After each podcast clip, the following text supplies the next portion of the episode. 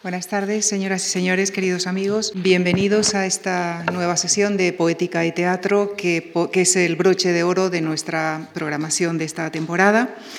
Y en esta sesión, esta sesión la dedicamos a Ernesto Caballero, director del Centro Dramático Nacional, quien ha destacado no solo como autor teatral, sino también como director de escena y director de la compañía Teatro El Cruce. También ha sido profesor de interpretación en la Real Escuela Superior de Arte Dramático y director asociado del Teatro de la Abadía. Entre las numerosas obras que ha dirigido se encuentran El Señor Ibrahim y las Flores del Corán, de Eric Emanuel Schmidt, por el que obtuvo el premio Max al mejor texto adaptado, Sainetes, galardonado con el premio ADE de dirección y como dramaturgo, es autor de más de una veintena de obras y ha recibido el premio de la Crítica Teatral de Madrid al mejor autor por dos de ellas, Auto y Rezagados. Sus últimos montajes han sido Doña Perfecta de Pérez Galdós, Montenegro de Valle Inclán y Rinoceronte de Ionesco. Ernesto Caballero dialogará el próximo jueves con el escritor y profesor de investigación del Consejo Superior de Investigaciones Científicas, Luciano García Lorenzo, sesión que se cerrará con la lectura dramatizada de fragmentos de obras de nuestro dramaturgo invitado, a cargo de las actrices Karina Garantibá y Marta Betriu, quienes también intervendrán en la sesión de esta tarde. A todos ellos, nuestro más profundo agradecimiento. Ya les dejo con Ernesto Caballero, quien junto a Karina Garantibá y Marta Betriu nos acercará a su concepción del teatro en la presentación que ha titulado Mi Teatrum Mundi. Gracias. Muchas gracias. Es, un honor y un placer estar en este marco incomparable de Juan Marc porque este, este espacio eh, lo tengo asociado, yo vivía cerca y lo tengo, lo tengo asociado a muy gratas experiencias estéticas. Eh, estoy, esto que los teatreros llamamos memoria emotiva, pues se me está despertando la memoria emotiva porque me estoy viendo con bastantes años menos por allí sentado disfrutando de unos conciertos maravillosos. Y, bueno, este, este lugar ha contribuido también un poco a, a formarme en el mejor sentido de las palabras. Eh, los que nos dedicamos al teatro, a, la interpretación, eh, tenemos una particularidad y es que lo hacemos, por lo menos eso en mi caso lo hacemos, por persona interpuesta. Es decir, nos escondemos siempre en otro. El, dramaturgo dice, bueno, eh, ya lo harán el director y los actores y utiliza una máscara que son estos intermediarios. El director ni te cuento, son los actores y el actor el personaje. Cuando a uno le quitan todos estos filtros, todas estas máscaras, se encuentra uno en una situación como la que me encuentro yo en estos mismos momentos, que hace mucho que dejé de ser actor por esta proximidad, pero evidentemente el actor todavía tiene una máscara que es eso a lo que llamamos personaje. En este caso eh, no dispongo de ella, entonces eh, eh, digamos que no estoy protegido como, como, está Cirano con una máscara ¿no? eh, cuando eh, se declara a su amada Rosana, sino que estoy un poco desprotegido y desde ahí, desde ahí eh, pues, todo esto viene a cuento en el trance en el que me encuentro, que es que tengo ahora que hablar de mí, de mí o desde mí, sin ninguna otra figura a la que cargarle el muerto. Así pues, me veo obligado, al más difícil todavía, en mi carrera de dramaturgo, a construir a alguien llamado Ernesto Caballero, que se presenta ante ustedes para hablarles de teatro. O tal vez sería más adecuado decir que su amable atención será la que me construya como personaje. Como diría Clarín, el gracioso de la vida sueño, yo Segismundo. Eso niego, que vosotros fuisteis quienes me segismundeasteis. Y, decir, y con esta cita yo creo que eh, y esta cita alude a algo que a mí me parece fundamental, cada vez lo compruebo de una manera más, eh, con más eh, fundamento, y es que puede que suene una perogrullada, pero el teatro no es nada sin la participación, colaboración, co-creación del espectador. estos muchos yo diría que todos los recursos teatrales, a mí me hace mucha gracia cuando dice, vamos a hacer esto en clave esperpéntica, pero oiga, si el esperpento es una cosa eh, como la ternura o, como tantos efectos que se produce ahí. Uno no, se puede proponer ser nada. Tampoco conferenciante, uno tampoco se puede proponer ser conferenciante si no hay una mínima base, una mínima base de credibilidad, de fe, de expectativa. El espectador viene de expectativa. Los mejores espectadores son los que tienen más elevado el, grado de expectativa. Eh, por tanto, eh, voy a, tratar de exponer algunas mm, cuestiones básicas, como no puede ser de otra manera, de mi experiencia, eh, y voy a salpimentar mi intervención con unas citas, citas de mis obras, y para ello voy a contar con la inestimable colaboración de dos estupendas actrices que aquí me acompañan, que son Karina Garantiva y Marta Bertriu, a las que agradezco profundamente su ayuda y disposición. En cualquier caso, condenado como estoy a realizar la exégesis, de mí mismo, comienzo ya esta intervención que he titulado Mi Teatrum Mundi. Que el mundo es un escenario yo lo empecé a comprender muy pronto. Hijo como tantos de una familia desestructurada de la clase media del franquismo crepuscular, fui educado en un exigente disimulo de puertas para afuera. A ver qué iban a pensar los vecinos. Nada, por otro lado, fuera de lo normal desde que la corte es corte. Sin embargo, mi educación en el Teatrum Mundi no solo tenía lugar extramuros de, sino que también se llevaba a cabo dentro de las cuatro paredes de nuestro precario hogar, hogar, vamos a llamarlo así. Cuando mis progenitores, con esa jocosidad tan característica y acomplejada de la pequeña burguesía, no dejaban de criticar el comportamiento de propios y extraños con comentarios que remitían al carácter lúdico y provisional de sus aficiones. Me explico. Si alguien se mostraba interesado por cualquier aspecto jurídico, éste jugaba a ser abogado. Si cantaba en la ducha, a Caruso. Si prestaba atención a sus hijos, jugaba a buen padre. Si rezaba por las noches, jugaba a devoto. Si se metía en política, jugaba al Che Guevara. Si montaba en bicicleta, va a montes. Y si hay, se, se, mostraba inclinado hacia el arte del teatro, entonces uno estaba jugando a Bódalo, a Buero, a Lina Morgan, depende del caso. Todo era mimesis, provisionalidad. No había nada genuino, nada era esencialmente nada. Todos jugaban, o actuaban. To play or not to play. Esa era la cuestión. Tenía unos padres, ahora, ahora, ahora lo he comprendido al cabo del tiempo, tenía unos padres posmodernos, aunque ellos no lo sabían. Con estas herramientas en mi mochila me fui bandeando en mi, en mi etapa de escolar, de cuya tristura no quiero acordarme. Aquellos colegios, institutos también eran sombríos teatros donde sufridos actores llamados docentes jugaban a preparar para la vida a un indolente auditorio de adolescentes, figurantes para el gran teatro del mundo sin mucho dominio del inglés ni de las matemáticas.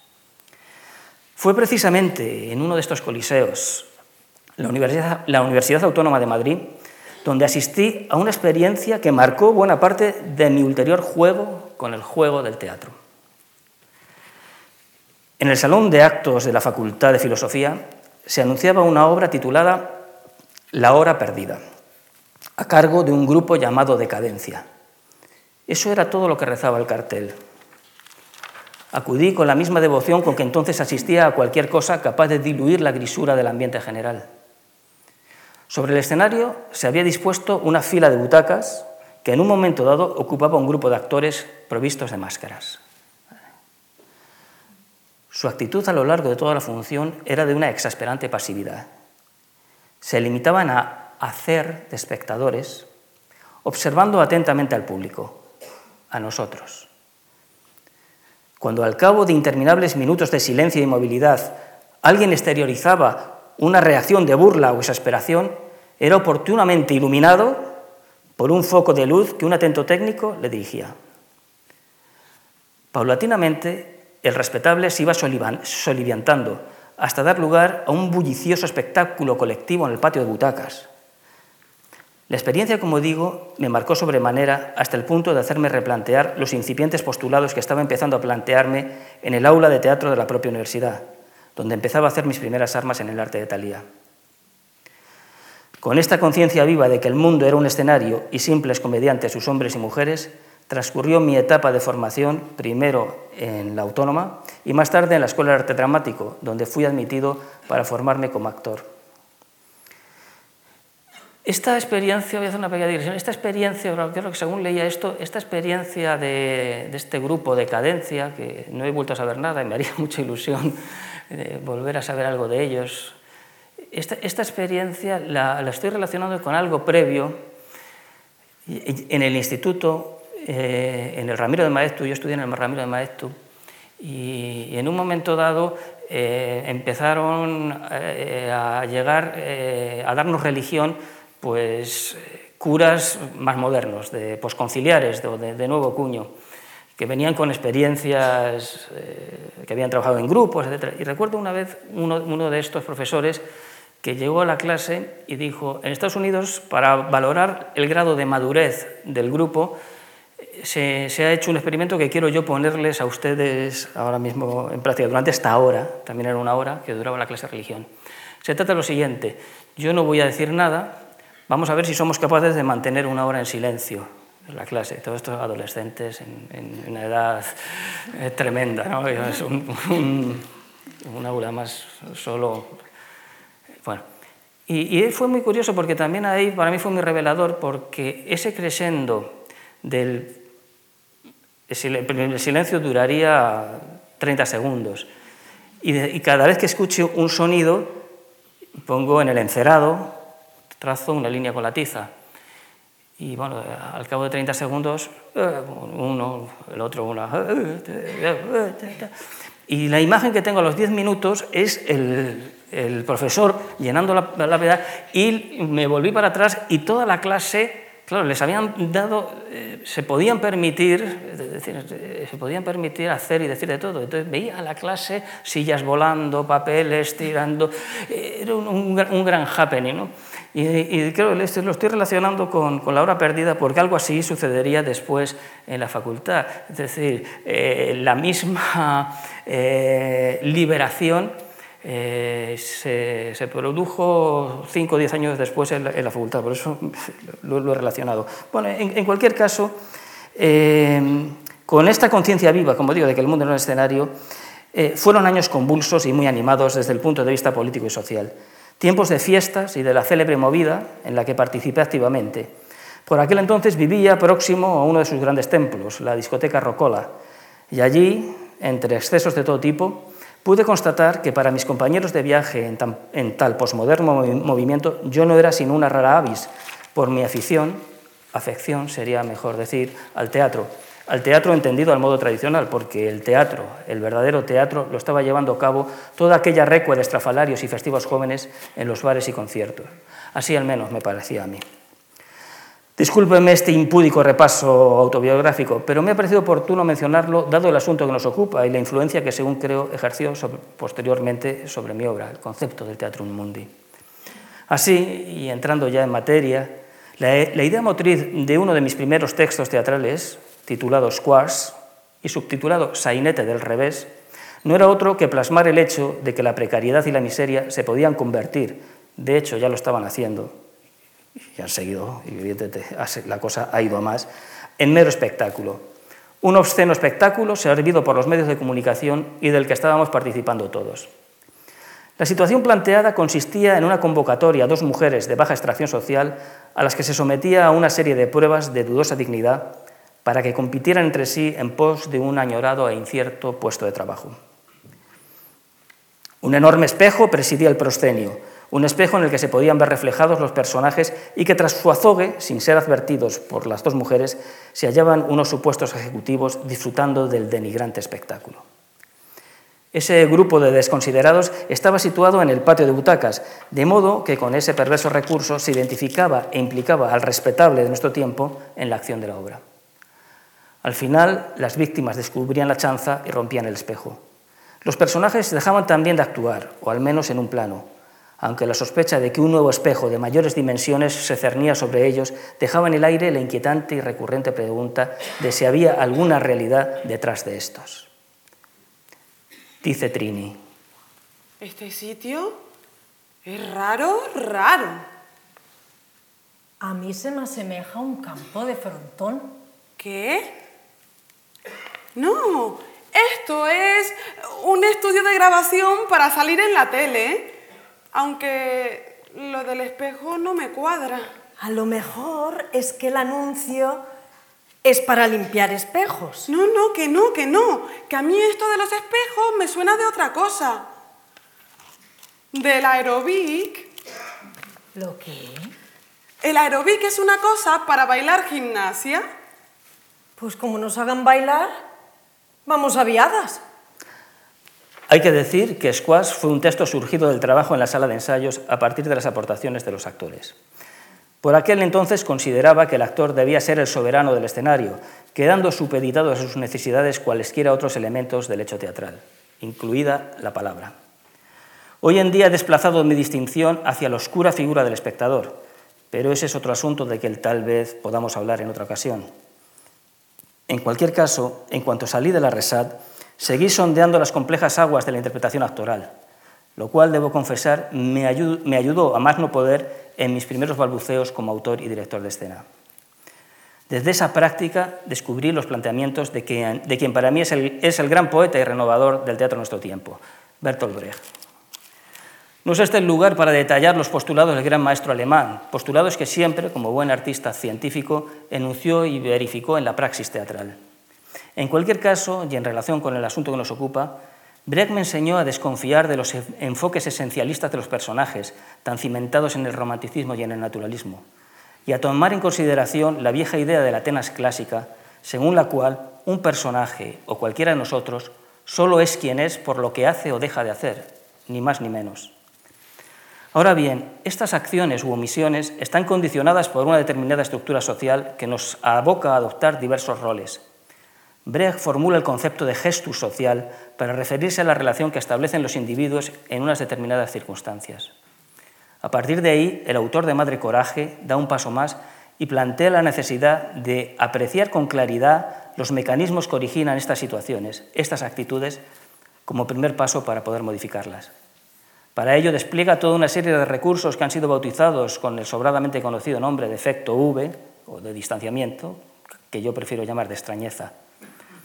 Brecht, que también sitúa la figura del actor en el centro de su poética, plantea la necesidad de desarrollar un sutil desdoblamiento mediante el cual el intérprete maneja su personaje como si de un títere de carne y hueso se tratara, como un complejo instrumento cargado de vida y emotividad, sí, y emotividad. Y ello no es óbice para que al público le sea dado en todo momento percibir en el escenario este carácter dual de la interpretación. Brecht propugna una actitud crítica por parte del intérprete, intérprete sensulato, con respecto a su personaje y el papel que desempeña en la fábula. El actor, por tanto, debe observar y sorprenderse de las acciones y reacciones, de las decisiones en puridad brechtiana de los personajes. El actor brechtiano sabe que los seres humanos se relacionan entre sí a partir de unas normas impuestas por quien extrae beneficios de las desigualdades. Por tanto, el mundo tampoco es esencial, no es inmutable, sino que en estos momentos se rige provisionalmente por las dinámicas que impone un sistema basado en la explotación del hombre por el hombre. El gran teatro del mundo se llama capitalismo y Brecht nos hace percibir que todos nuestros actos, incluso buena parte de nuestros sentimientos, son el resultado de conductas que se nos antojan naturales por el uso de la costumbre, pero que en absoluto lo son. Por eso hay que ejercitarse en la práctica de la extrañeza. Tal vez, para poner en cuestión este inexorable condicionante social sobre las conductas, o tal vez para verificarlo, quién sabe, concebí en su día un proyecto escénico y dramatúrgico que di en llamar La Última Escena.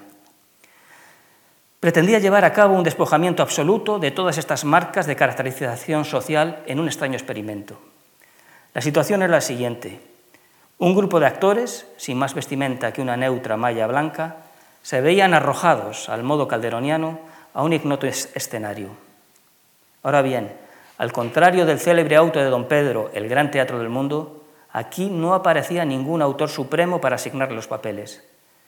Estaban apresados en un limbo de insignificancia desde el que planteaban esa lucha agónica por ser. Cuando caían en la cuenta de su necesidad de palabras, de un discurso que los caracterizara, le sobrevenía desde las alturas, a las alturas del teatro, del peine, una lluvia de páginas en blanco como una broma cruel de ese hacedor que los había dejado a su suerte. Animaba el intento aquella infructuosa búsqueda de una verdad detrás de las máscaras, esa verdad mayúscula que sostiene todo el edificio del teatro barroco español. Obrar bien, que Dios es Dios. Con la fe con la que te hemos seguido, Rabí, con la misma fe, permanecemos aquí, a esta mesa también, dudando, pero a esta mesa, con la misma fe pero tú ahora, rabí, tú callas. Y entonces, rabí, de forma más que humana, dudamos. Tú siempre nos has recomendado dudar de todo. Tú mismo, rabí, lo has hecho. Pero ahora, dinos, dinos por qué nos has abandonado. Entendemos, rabí, entendemos la palabra, o mejor dicho, entendemos el silencio. Tu silencio expresa que no debemos esperar nada. Tu silencio nos pone en evidencia, porque no nos atrevemos del todo a expresar lo que callamos. Y así ahora, por ejemplo, así ahora yo me descubro en este vago discurso escolástico para evitar el silencio mi propio silencio. Muy bien. Muy bien. Callemos entonces. Veamos si de ese modo adelantamos algo. Callemos. Todos estos planteamientos ejercían sobre mí una atracción poderosa hacia nuestro teatro del siglo de oro, especialmente hacia Calderón, Afronté entonces la puesta en escena de una de sus mejores y menos conocidas obras, Eco y Narciso. Bajo el formato de una deliciosa comedia mitológica, el autor de La vida es sueño vuelve a plantear en un extraordinario alarde de poética dramática el binomio apariencia-realidad.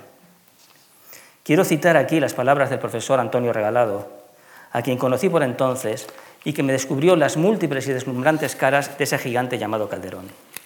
Dice lo siguiente de Eco y Narciso. La obsesión de autocertidumbre es el apetito que impulsa el quehacer de numerosos personajes obligados a descifrar incesantemente el destino al que han sido arrojados. Narciso vive en la inconsciencia de la adecuación entre sujeto y objeto, estado paradisiaco que desvela lo representado como la ilusión de un mundo trascendental desde el que nos confirma nuestra existencia la mirada del otro. Mundo encantado que borra la diferencia entre sujeto y objeto, predicado y sujeto. La violenta y abrupta sorpresa de verse como objeto de su propio deseo, al que paradójicamente se aferra afirmando la fatal necesidad de su desear, da el culatazo que lo arroja al desengaño que cabalga desbocado hacia la nada hasta arrojarse voluntariamente en el vacío del engañoso espejo. La duda que ejercen los personajes calderonianos es más que intelectual, es una duda vital a la que alude uno de ellos en Eco y Narciso con las palabras, la duda es dolor extraño. Qué bonito, qué bonito. La duda es dolor extraño. Pues bien, en estas distracciones se hallaba mi ánimo, y de las que, dicho de sea de paso, como un narciso de la especulación teatral aún no he logrado salir, cuando escribí Auto, cuyo título ya deja entrever una vez más las inevitables referencias al género del barroco. Quise en esta obra potenciar irónicamente el carácter alegórico de los antiguos autos sacramentales, de forma que ya en el Dramatis Personae señalaba que eran figuras y no personajes los protagonistas del relato. Figuras que llevan el nombre del papel que representan en una crónica doméstica que recrean a cuatro voces, una esposa, un marido, una cuñada y una autoestopista. La premisa de la parábola era sencilla. El consumismo conduce a la muerte. Una muerte simbólica que en la obra se torna literal. La toma de conciencia de este postulado por parte de un cuarteto de domingueros provocará una ignición colectiva al final. El punto de partida de la obra presenta una acusada y patética resistencia al desprendimiento del rol social por parte de los personajes. Se aferran eh, a, su, rol. Sin embargo, finalmente, su propia reconstrucción de los hechos les abocará a aceptar lo infructuoso de su lucha, de su agonía. Liberados de la carga de su representación en el Teatro Mundi, confiesan en sus últimas réplicas que están bien, están bien, bien muertos. Esto es, prestos para abandonar el escenario, o como planteaba en la puesta en escena que hice de la obra, dispuestos a fundirse y confundirse en el inquietante silencio observador de los espectadores. Visto para sentencia. ¿Qué estás diciendo? Lo que se dice en los juicios. ¿Qué juicio? ¿Quién nos va a juzgar? Nosotros mismos. ¿Nosotros? ¿De qué? Nosotros y ellos. ¿Ellos? ¿Quiénes? Los que tengan que venir. Aquí no viene ni Dios. ¿No oyes? ¿Qué? Una música. Sí, una música. Mira que sí. ¿Que sí que? Nada, imaginaciones mías. Yo también imagino. Creo lo mismo. Yo también, sin haber tomado nada, capto que algo... mi cuerpo. No sé si está presente o si solo es un recuerdo. Sí, a mí también me pasa. ¿Qué? Eso que dices, eso que estás pensando. No pensaba en nada. Pues eso. Se me han secado los pensamientos. Pues yo juraría que... Hay un no sé qué que me dice que estamos... que estamos... ¿Que estamos bien? Sí, estamos bien. Sí. Muy bien. Bien. Muertos. Auto pretendía poner de manifiesto las conductas mecánicas que definen nuestra vida cotidiana, las pautas de comportamiento rutinario y estereotipado en que han incurrido numerosos rituales sociales de nuestro tiempo. Actores que representan sin alma ni convicción la misma función una y otra vez. ¿Y qué es lo que hace el actor cuando es incapaz de dotar de vida a su interpretación? Aferrarse como un clavo ardiente a lo consabido, a las fórmulas que siempre han funcionado y a pronunciar las palabras del texto sin ninguna capacidad de sorpresa. Palabras también en su desnuda materialidad para rellenar ese vacío insoportable, ese pánico de quedarse en blanco. Palabras no para caracterizar, sino para salvar a los personajes, para rehacerlos. Cualquier palabra, venga de donde venga, frases hechas, muletillas insignificantes, la calderilla del lenguaje o directamente eslóganes del mundo de la publicidad. En nuestro montaje, ya desde el primer momento, esta compulsión de verborragia estaba contrastada con momentos de fuga en que los personajes quedaban en un desconcertante silencio, detenidos en una quietud que iba prefigurando la anagnórisis final, porque liberarse de un determinado rol social es antes que nada desprenderse de un discurso, en este caso el impuesto por la dramaturgia del sistema crepuscular en que nos ha correspondido actuar. Así pues, de nuevo, el mundo como gran escenario susceptible de transformación, de nuevo Brecht, pasado por el filtro del barroco. Viene a cuento, eh, en este momento de mi trayectoria, viene a cuento mencionar aquí dos referencias muy dispares, pero que por entonces contribuyeron a avivar aún más en mi trayectoria estas obsesiones. Uno, uno es los trabajos del sociólogo Edwin Goffman y la otra la memorable cinta de Peter Baer, El show de Truman. Inmediatamente después de Auto, escribí y puse en pie otra obra en que desplegaba similares asuntos, rezagados.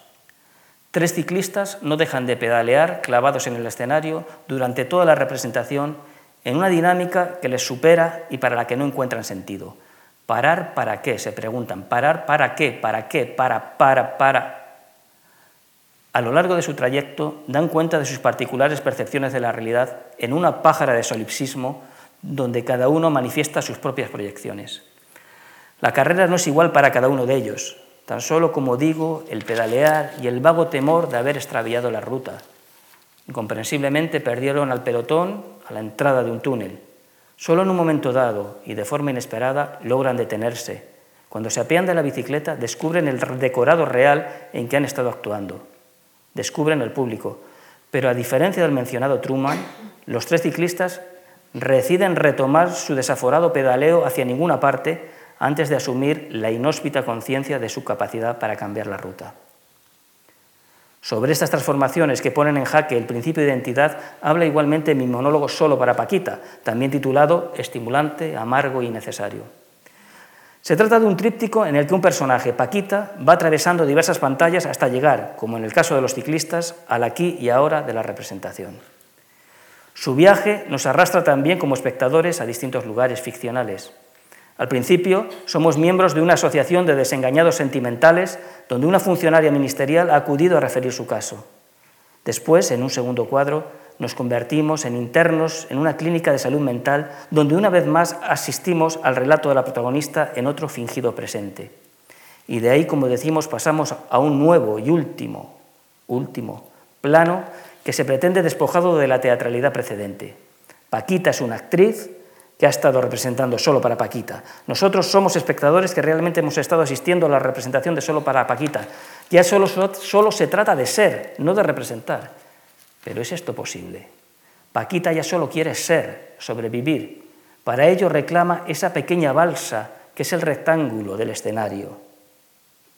Y las palabras. ¿Qué hacer ahora? ¿Qué hacer? No quiero. No quiero salir de este rectángulo de madera. No quiero salir de esta accidentada, fatal representación. Esa música, Dios mío, esa música. Me llamo Paquita. Me llamo Paquita. Esa música, esa música, esa música. Me llamo Paquita. Me llamo Paquita. Café. Café. Un café, por favor. Cuando tuve ocasión de dirigir la pieza, me planteé renunciar en esta última parte del monólogo a las convenciones habituales que el teatro despliega para procurar verosimilitud en el espectador. Traté de explorar zonas de hiperrealismo que comprendían silencios, imprecisiones gestuales, tiempos muertos, recursos carentes de significación, interferencias de la realidad. Sin embargo, como no podía ser de otro modo, de inmediato todo ese desarrollo deconstruido, vamos a llamarlo así, quedaba integrado de forma coherente en un nuevo código expresivo.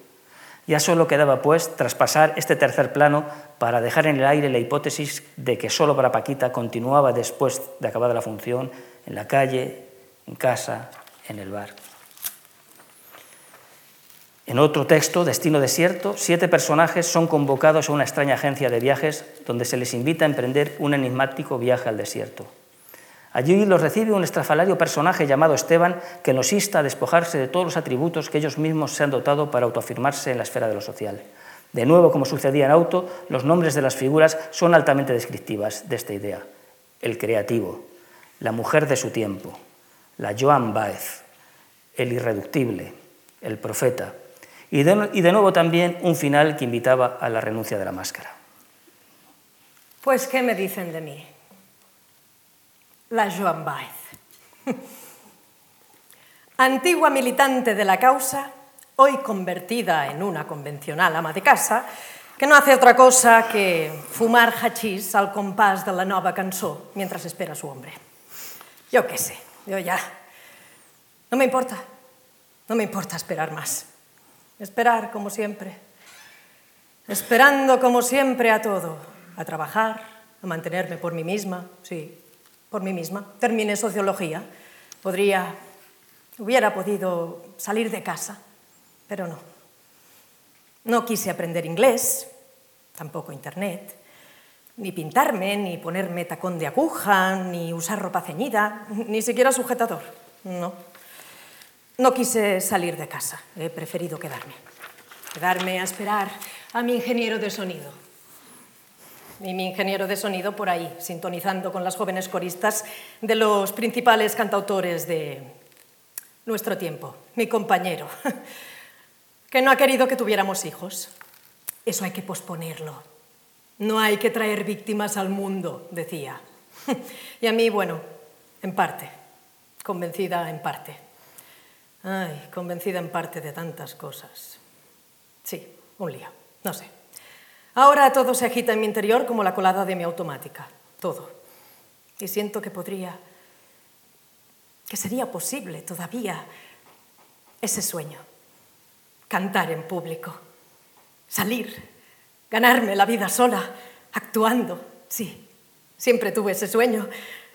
Esa es mi forma de expresión y elegir yo, personalmente, sin que nadie me aconseje nada. Elegir yo misma el repertorio. Madonna, ¿por qué no? Le horroriza a mi compañero. ¿Y qué? Madonna, lencería la vista, provocando, expresando, seduciendo. ¿Por qué no? No sé. No sé qué es lo que usted... No sé qué es lo que usted... Usted cree que soy. Una chica de buena familia, que juega a ser radical, pero todo un poco de pega. Un disfraz, sí, de quita y pon. Como este tatuaje, de quita y pon. Time is on my side. Yo ya soy mayorcita. Esta calcomanía, así, un poco de saliva y fuera, de quita y pon. Como mi nombre, Valquiria. Fuera, fuera, ya no. Ya no me apetece llamarme así. A partir de ahora pueden llamarme Mercedes. Sí, María de las Mercedes. ¿Qué pasa? ¿Y si me gustase más? Pues sí, ese es mi nombre. ¿Y si me gustase mi nombre? ¿Y si también me gustase bañarme en la piscina del chalet de mis padres? ¿Y si me gustase incluso merendar con mis propios padres en el porche del precioso jardín del chalet de mis padres? Allí se respira la higiene, se respira un olor a césped recién cortado. Se respira el higiénico olor de las cremas protectoras y sobre todo, sobre todo el olor, me encanta ese olor, el olor al cloro.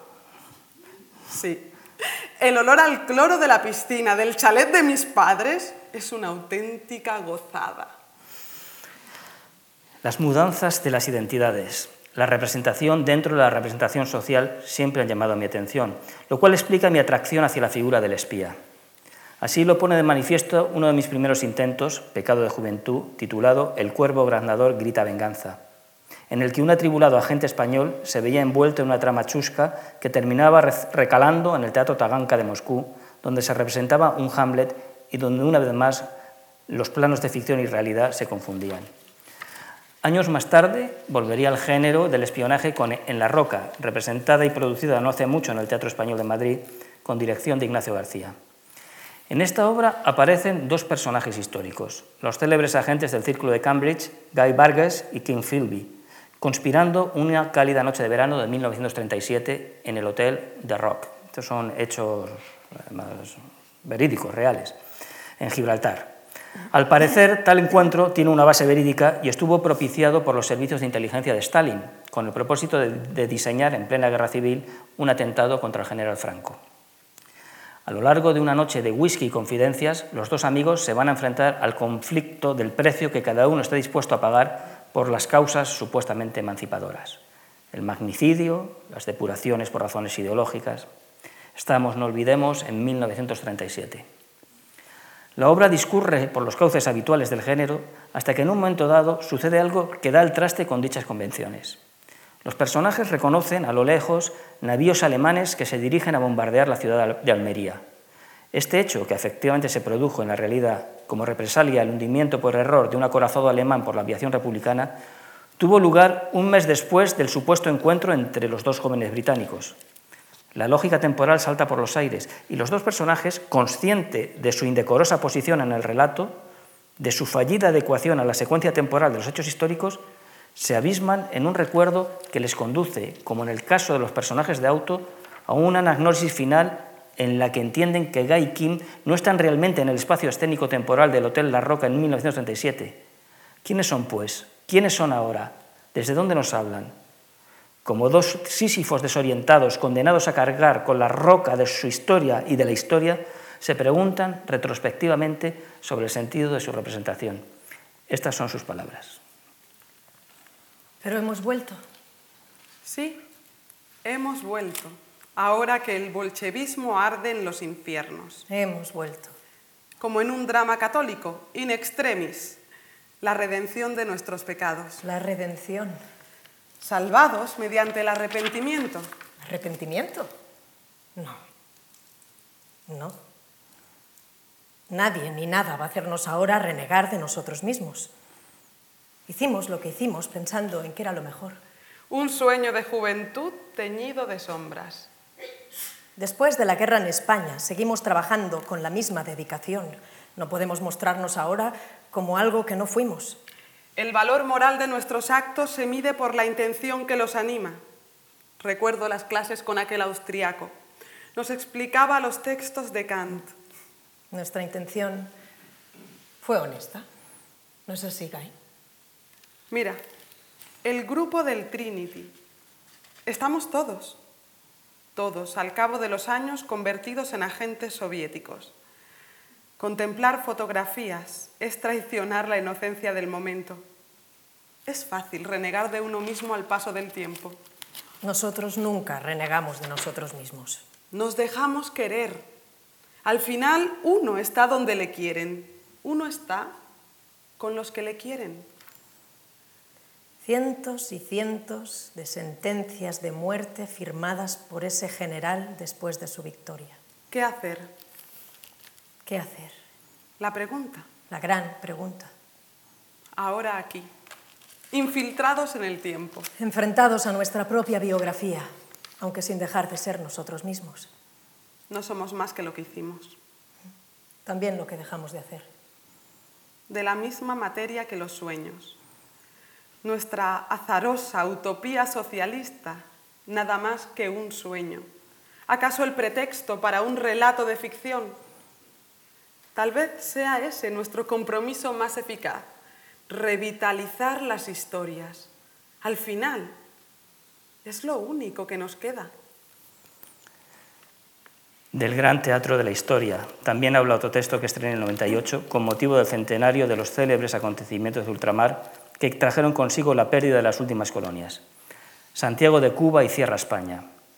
Se trata de un gran fresco que subtitulé Linterna mágico-satírica en alusión a ciertos artefactos que a finales del XIX causaban tanto asombro en el público como hoy nos producen las proyecciones cinematográficas en tres dimensiones. Contemplar la historia como un gran guiñol en la estela de Valle Inclán, de su farsa y licencia de la Reina Castiza o de la trilogía Marte de Carnaval, fue lo que animó tanto mi escritura como mi posterior puesta en escena. Personajes alegóricos, como el alma de España, se mezclaban con cupletistas, caciques, amas de cría, mambises, doctores regeneracionistas, bohemios, musas de guardillón, modistillas, buitres carroñeros. También hice aparecer un curioso personaje extraído de las crónicas de la prensa de entonces, Ramoncito Murguía, niño dotado para la adivinación del futuro y del que me serví para enunciar mediante sus trances de clarividencia, famosos trances, hechos que tendrían lugar años más tarde. Escuchemos a Ramoncito. El nuevo siglo nos trae la mayoría de edad de Su Alteza Real, don Alfonso XIII. Será rey a pesar de...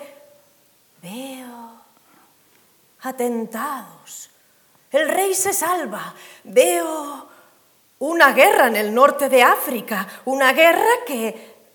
Veo sangre en las calles de Barcelona. Y veo revueltas obreras, y veo generales al frente de la nación, y veo, veo a nuestro monarca renunciando amargamente a la corona, y veo una nueva república, algo mayor que la anterior, y otro general que se subleva en África. Y ahora veo un túnel muy largo, un túnel oscuro hasta que de nuevo, también en los años 70, una nueva restauración y de nuevo un Borbón.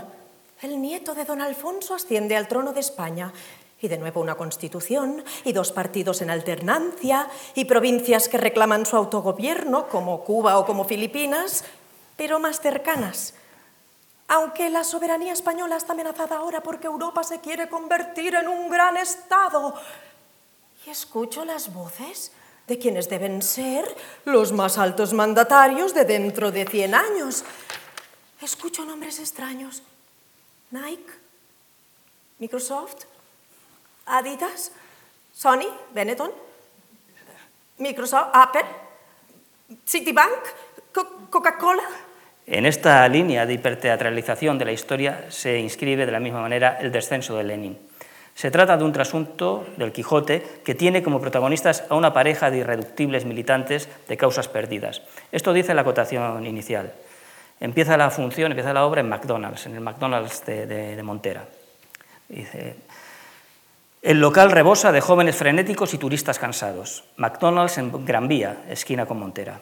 Tiene la luz convulsa de la comida rápida. Contrasta otro ritmo, silueta de una dama que roza los 50 destacando borrosa junto a la cristalera. Se llama Rosa y luce un peinado rizado y rancia indumentaria de antigua militante de una izquierda imposible. De pronto se le acerca un tipo estrafalario, chaqueta de parado y mirada vehemente. Tal vez es un bohemio de los que ya no existen. Así que, Vladimir. Vladimir Ilich. Ulyanov. Puedes llamarme Lenin. Lenin. Sí, Lenin. Yo me llamo Rosa. Luxemburgo. No, Rosa, así, a secas. No trates de engañarme. Te he reconocido enseguida. ¿Sabes en qué año estamos? 1917. ¿Y en qué país? En la futura República Soviética Rusa. ¿Qué piensas hacer? La revolución. ¿Cuándo?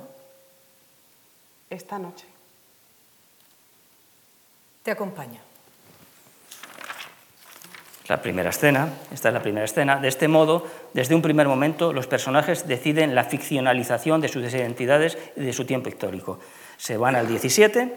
A partir de ahí van a emprender un recorrido que parte de Moscú, en donde la pintoresca figura del bohemio hispano se reencarnará en la momia del prócer de la revolución bolchevique y concluye en la madrileña Puerta del Sol, es un recorrido por Europa. Lenin eh, eh, decide reencarnarse, viaja a Moscú, se reencarna, la momia resucita y emprenden un viaje desde Moscú hasta Madrid en Carnaval, en la Puerta del Sol, kilómetro cero. La mirada y las acciones de Rosa y Lenin en su delirante viaje convertirán literalmente la actual realidad de la Europa poscapitalista en la escena de su propio embeleso revolucionario. Los ecos de Valle vuelven a resonar con fuerza y, sobre todo, como queda dicho, las andanzas de Alonso Quijano, en alusiones directas como la escena en que Lenin interviene para desfacer el entuerto de una paliza que le están propinando a un adolescente llamado Andreyev, esto es en Moscú, la mafia Andresillo, Andreyev, eh, por comprar dólares sin contar con el permiso de las mafias moscovitas o cuando al final de la obra, de nuevo en Madrid, en un Madrid en fiestas de carnaval, nuestro héroe se encuentra con una chirigota gaditana llamada precisamente Los Lenins, y con la que, como en el lance del célebre retablo de Maese Pedro, la, alucinada figura la emprende mamporrazos, incapaz de discernir o contemplar la inevitable distancia irónica de la representación. Carnaval en Madrid, deslavazado baile de máscaras barrocas a base de rutina y un poco de resaca. No hay nada excepcional. Aunque algunos disfraces fabricados en serie transitan cotidianos por la Puerta del Sol, tan solo una comparsa gaditana, los Lenins, así se hacen llamar, ha hecho una parada para su actuación. Actúan, actúa la comparsa hasta que, hasta que Lenin eh, irrumpe. ¡Largo de aquí! ¡Impostores! ¡Largo! Solo sois una caricatura grotesca. ¡Fuera de aquí! Solo yo soy el auténtico Vladimir Ilich. Solo yo. Vamos, tranquilízate. Todo esto, Rosa, todo esto debe ser ahora la realidad. Con esto no contaba, Rosa. Con esto no contaba. Y es que Lenin nunca podrá imaginar que el teatro, la máscara, el disfraz es ahora la fuerza que gobierna la calle, la ciudad y, en definitiva, toda la esfera de lo social demolida y descartada su utopía socialista, alentada por un espíritu teleológico que ya solo perdura las confesiones religiosas, de ahí la escena del amistoso encuentro en Varsovia entre nuestro Lenin y el sumo pontífice, Boitila. Solo queda la seducción de la apariencia, el gran espectáculo embriagador que, como en los autos de Calderón, dispone un ser superior que en este caso se llama consumo. De consumo trata maniquís, cinco muñecas para la exhibición de la moda cobran vida una noche en unos grandes almacenes. Como tantos personajes calderonianos, inocentes, salen al mundo indefensos y ávidos por comprender la nueva realidad recién descubierta. En este caso se trata directamente de la gran fiesta del consumo con sus características puestas en escena. Rebajas, semana grande. Las cinco figuras deambulan por las distintas plantas buscando su sentido, un sentido a su repentina conciencia. Especulan, debaten, asumen distintas identidades hasta que finalmente dos de ellas dan con la puerta de salida donde descubren otra realidad, acaso menos ficticia. Easyware y Punto Blanco contemplan extasiadas la puerta de salida. La puerta de salida. Ah, qué ignorantes nacimos y qué torpes nos hicieron. No hemos sabido hasta ahora que hay otro mundo distinto a ese lado del cristal. Salgamos ahora a Punto Blanco. Ya no tiene sentido quedarnos aquí. de nuevo convertidas en perchas, princesas tetraplégicas en el palacio del consumo, hasta terminar desmembradas en un almacén de residuos. Sal tú, Easyware. Yo no puedo. ¿Pero cómo? Si al final hemos llegado hasta aquí, hasta este umbral. Sí, este es mi punto de llegada. No me siento con fuerza para traspasar esa puerta. Supongo que el tiempo me hará pensar que mi renuncia fue lucidez. Encontraré razones para justificarme y terminaré condenando a los audaces. Buena suerte, amiga. Adiós, punto blanco. Tal vez aquí me encuentres algún día, al otro lado del ventanal, observando con melancolía el latido de esa vida que palpita ahí fuera, ese incierto movimiento que ahora me paraliza. ¿Por qué conformarse con mirar a los vivos? Sale a la calle. Es decir, sale a un nuevo escenario de mayor escala. De nuevo, pues, revisitado el topos del Teatro Mundi, como este de aquí y ahora, en el que me veo refiriendo estas cosas, una temática consustancial al propio hecho teatral y del que los grandes maestros han dado sobrada cuenta, en ocasiones de forma explícita y magistral. Tal es el caso de Calderón. Su impronta también se ha dejado sentir en mi obra Sentido del Deber, reescritura del médico de su honra. El mundo cortesano y guerrero del médico de su honra se ha trasladado a una casa cuartel de la Guardia Civil. La sensación de ambiente cerrado que se respira en ambas obras, el sentido del honor personal que se combina con el sentido del honor colectivo, nobiliario en un caso, de cuerpo en otro, la costumbre de usar las armas y la facilidad de hacerlo en un momento dado, todo une a los dos protagonistas de una y otra tragedia. Ahora bien, el tiempo no pasa en vano en la turbia grandeza de la corte de Pedro el Cruel de Sevilla. Sufre una irónica transposición a una casa cuartel perdida en una estepa abrasada por el sol de un verano inclemente. Pretendí, con sentido del deber, mostrar cómo se ejerce la violencia contra las mujeres, no desde la pasión o la locura, sino desde la fría racionalidad de un hombre que sabe que hace lo que debe, que se siente respaldado por toda una comunidad de hombres que le empujan sin manos y le apoyan sin palabras. En una escena clave, el sargento Reyes se lo explica perplejo al cabo Gutiérrez.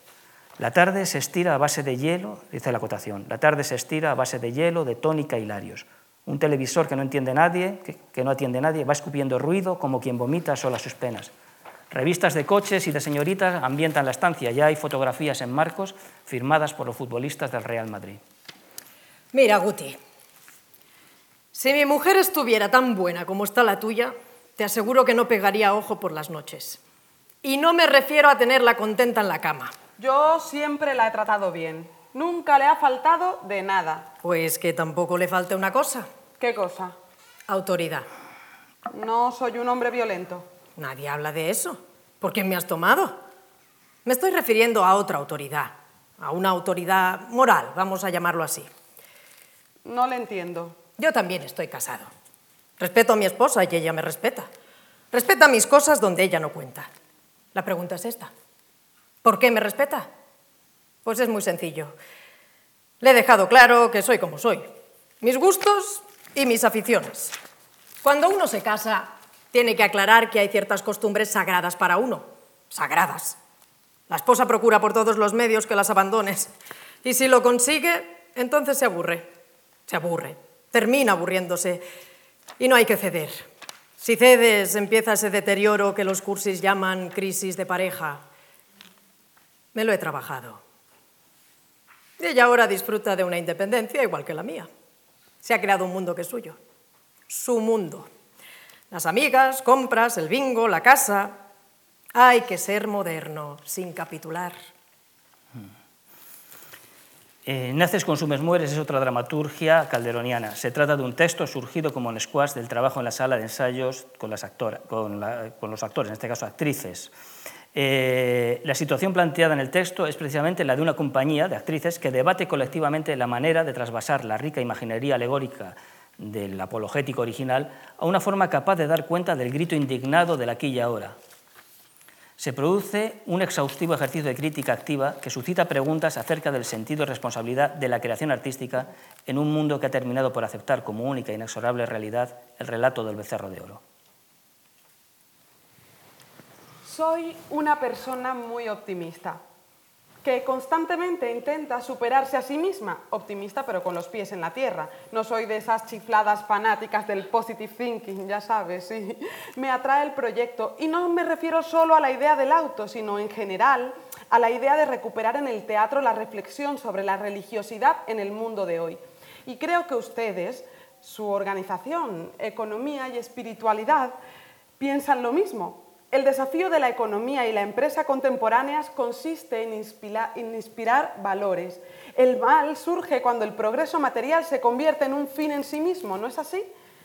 Sí, hay unos valores que resalta la obra y bueno, ya sé que vivimos en el mundo en que vivimos y que no tiene sentido hacer apostolado de ningún tipo. El único que parece legitimado es el que llevan a cabo los publicistas. Los demás han quedado obsoletos. Yo he tenido algunos maestros apóstoles del izquierdismo, incluso del teatro social. Sí, no sé si les envidio o les compadezco, pero me llama mucho la atención cómo se sienten llamados a llevar a cabo su misión redentora, a esparcir la fe como en la época de Calderón pero yo, ya le digo, no pretendo hacer nada parecido. Solo quiero compartir, reflexionar, disfrutar de una obra que sí, como la pintura de Zurbarán, posee un acusado trasfondo religioso. Una parte que creo que precisamente por esta dictadura de los mercados se está atrofiando en las personas. Y el arte, tal vez el arte tendría que servir para poner un poco de orden en todo esto, Dios mío, un poco de orden. El arte, unos versos de Calderón, incluso el desparramo ese de pipas del chino aquel en la Tate Gallery. El arte debe, no sé, darnos un poco de calma, debe, no sé, hacernos un poco más amables. En fin, el mundo, entendido como una gran representación, es un tema recurrente en el Renacimiento y el Barroco que hoy cobra eh, inusitada vigencia. De esta representación da cuenta en un doble giro de rosca el dramaturgo. De esto he sido muy consciente desde que empecé a hacer mis primeras armas en el oficio y creo que se pone de manifiesto de forma diversa a lo largo de mi trayectoria, ya sea como autor o como director. Este teatro que todos estamos abocados a representar, hoy más que nunca e, en que se nos exige cuidar nuestra imagen, ser fuertes, ocultar nuestras debilidades, disimular nuestros deseos. Este teatro, digo, puesto en un teatro, resulta de una verosimilitud extrema. Lo confirmo a diario trabajando con los actores.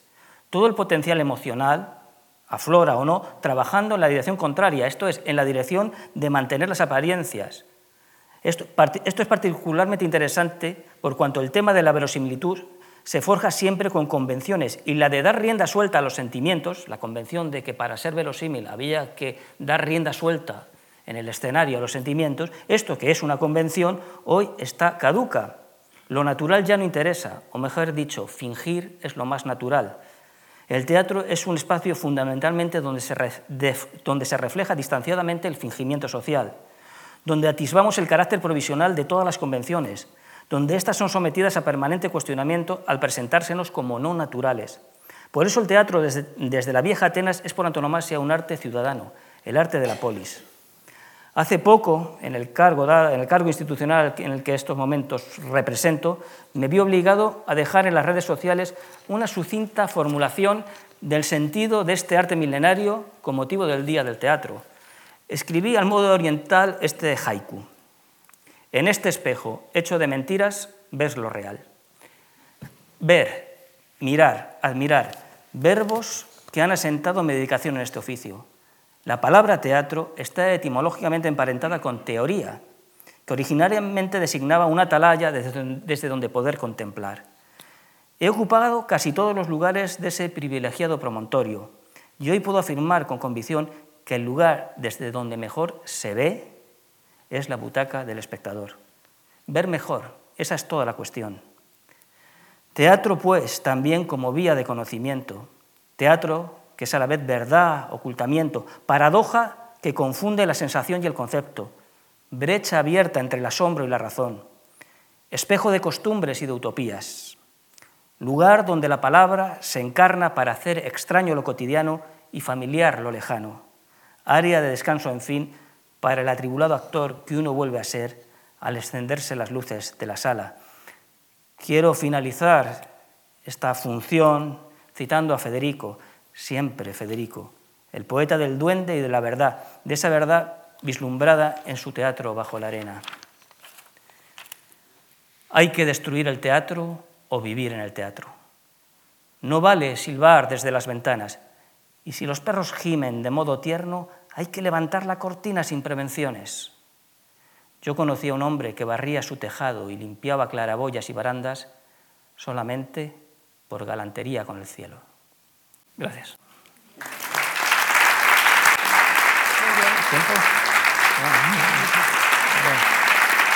Gracias. Gracias. Muchas gracias.